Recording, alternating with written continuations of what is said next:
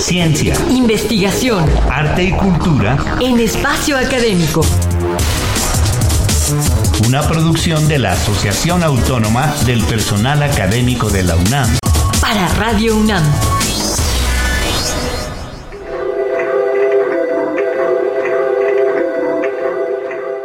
Bienvenidos a la primera de cuatro cápsulas sobre política fiscal y pandemia en México. Somos Ernesto Medina y Sabrina Gómez Madrid, quienes a nombre de todo el equipo les invitamos a escuchar este tema en voz de nuestro especialista invitado. Hoy nos acompaña Raúl Carvajal Cortés, doctor, maestro y licenciado en Economía por la División de Estudios de Posgrado de la Facultad de Economía de la UNAM. Gracias por venir a explicarnos este tema desde sus antecedentes, doctor. Muchas gracias. Bienvenido. Gracias eh, por la invitación y aquí estamos. En 2018, la economía global y los mercados financieros reportaban un sólido crecimiento. Sin embargo, México ya señalaba desaceleración en su economía local y dos años después fue afectada aún más por oscilaciones en los precios del petróleo. A partir de esta información y para entender mejor las condiciones de la actual política fiscal, le queríamos preguntar cuáles han sido los antecedentes a nivel global que influyeron en ella en los últimos cinco años doctor Carvajal? Sí, bueno, la, eh, eh, por el lado de la economía eh, mundial, pues fue una profunda contracción de la actividad económica, básicamente el consumo, que afectó, incidió en, sectores vitales de la, de la actividad, como es el, el, transporte, el precio de las materias primas, de alimentos y de energéticos, al, al caer el, el, consumo por eh, los, los, efectos de, del cierre de las actividades en, en, economías avanzadas y en economías emergentes como es la de México, sí, efectivamente eh, veníamos de un crecimiento a nivel mundial para 2018 de 3.6. 2019 ya empezaba a sentirse una, una recesión, creció la economía mundial en 2.8, pero 2020 fue ya el, el paro, ¿no? El, la recesión económica de menos 3.1 a nivel mundial. Y para las economías emergentes se venía también ya eh, sintiendo estos efectos. 2018 para 2019 cayó.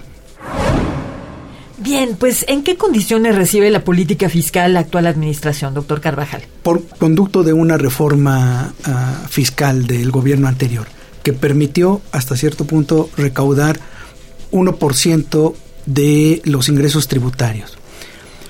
¿Cómo llega el actual gobierno? Bueno, llega heredando esta reforma fiscal, pero añade eh, un ingrediente nuevo, que es la llamada austeridad eh, republicana, incluso una ley y todo un andamiaje legal eh, que implicó una modificación constitucional para evitar la condenación o prohibir la condenación la condonación, perdón, de impuestos.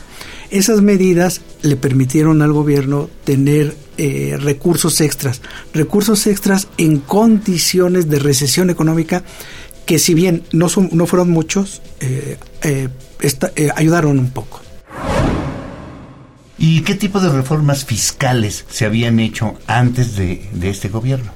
Em, la de la, reciente del gobierno de, Peña Nieto, porque las anteriores habían resultado fallidas en cierto sentido, digamos la de la década de los 80, finales de la década de los 80, eh, cuando se eh, redujo el IVA y luego se volvió a incrementar otra vez para tener recursos de envergadura, reformas fiscales, no se propusieron en el gobierno de Fox, menor medida en el gobierno de, eh, del, presidente Calderón y luego del, presidente Peña Nieto, pero no lograron cuajar como, como se esperaba. Hoy no se habla de una reforma fiscal, sí de una reforma ah, en leyes que permitieron un poco incrementar eh, recursos tributarios. El problema es que eh, se cruzó con la caída del precio del petróleo y seguimos teniendo en ese sentido eh, una fragilidad en las finanzas. ¿Cómo fueron los dos primeros años de política fiscal en México hasta antes de la pandemia? Complicados. Eh, ¿Por qué? Porque eh, los niveles de recaudación del 2018 a 2019 venían, venían cayendo. Entonces, se planteó en su momento de otra reforma fiscal. El gobierno actual se ha, opuesto a, una reforma fiscal como tal. Sin embargo, ha modificado el andamiaje jurídico con estas dos leyes, el, eh, leyes que propuso eh, al Congreso en 2019, la ley de austeridad fiscal, y en 2020 la reforma al artículo 28 constitucional que eh, quitaba la condonación de impuestos. Eso permitió tener en estos dos primeros años unos ingresos por eh, adicionales por 736 mil millones de pesos, al menos así lo reporta en su informe el SAT. Bueno, pues eh, desgraciadamente hasta aquí esta primera cápsula de cuatro acerca de la política fiscal en México, por lo que agradecemos a nuestro invitado, el doctor Raúl Carvajal Cortés, por habernos introducido en este tema. Gracias, muy amable. Mañana continuaremos con el tema política fiscal actual en México.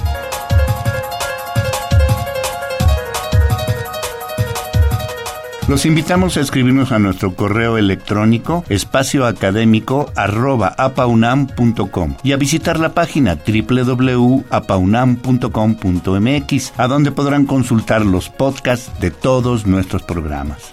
A nombre de todo el equipo nos despedimos de ustedes, Sabrina Gómez Madrid y Ernesto Medina.